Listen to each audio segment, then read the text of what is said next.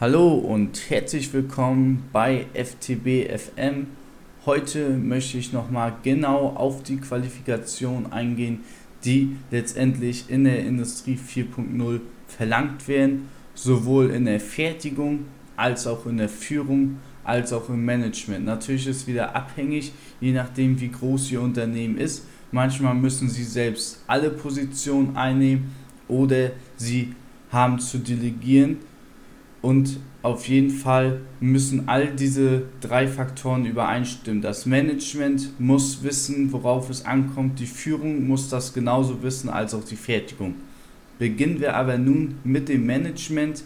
Hier ist es vor allem wichtig zu verstehen, das Unternehmen neu langfristig auszurichten. Hier ist es vor allem auch wichtig, disruptive Denkansätze zu haben. Das heißt nicht nur eine Produktverbesserung, sondern vielleicht eine Produkterneuerung, die letztendlich das bisherige Produkt verdrängt, aber somit ein neues kreiert. Also hier neue Wege zu setzen und vor allem lautet hier das Stichwort internetbasiert, also oft Lösung digital, zwar physische Produkte weiterhin anbieten, aber die Lösung und die Kommunikation nun digital zu verbreiten. Bei der Führung ist es ähnlich, diese muss auch geändert werden. Diese hat nicht mehr so hierarchisch zu sein wie früher, sondern viel flexibler. Auch die Arbeitszeiten sollten flexibler sein, viel selbstbestimmter.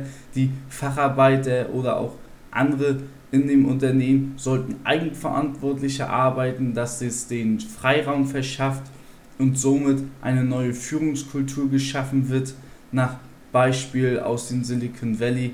Und da sieht man ja auch ganz stark, wie produktiv diese Leute da arbeiten, indem ein Arbeitsklima geschaffen wird, was es erlaubt, flexibler und eigenverantwortlicher zu arbeiten.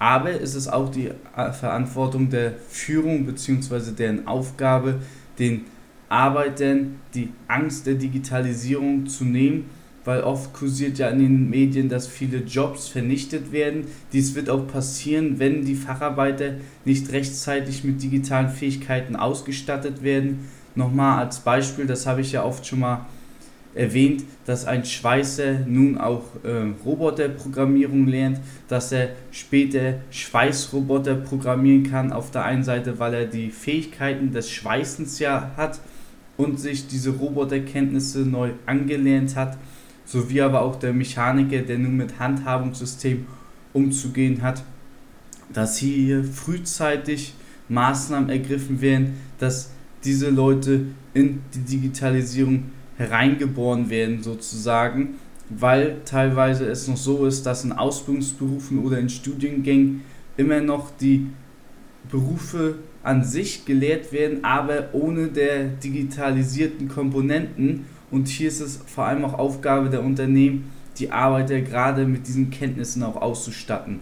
Weiterhin ist es aber auch wichtig, dass in der Fertigung mit Zusammenarbeit der Facharbeiter und dem Führungspersonal, dass hier neue Prozesse geschaffen werden. Da möchte ich nochmal auf meine Folgen aufmerksam machen, der Just-in-Time, der Industrie 4.0 zum Beispiel und der Produktion, damit sie verstehen, dass es hier in der Industrie 4.0 wichtig ist, in Losgröße 1 produzieren zu können.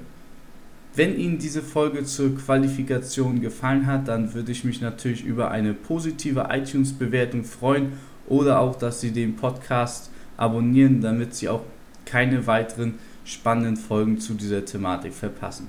Ich bedanke mich fürs Zuhören, wünsche Ihnen alles Gute bei der Umsetzung und bis zum nächsten Mal. Ciao.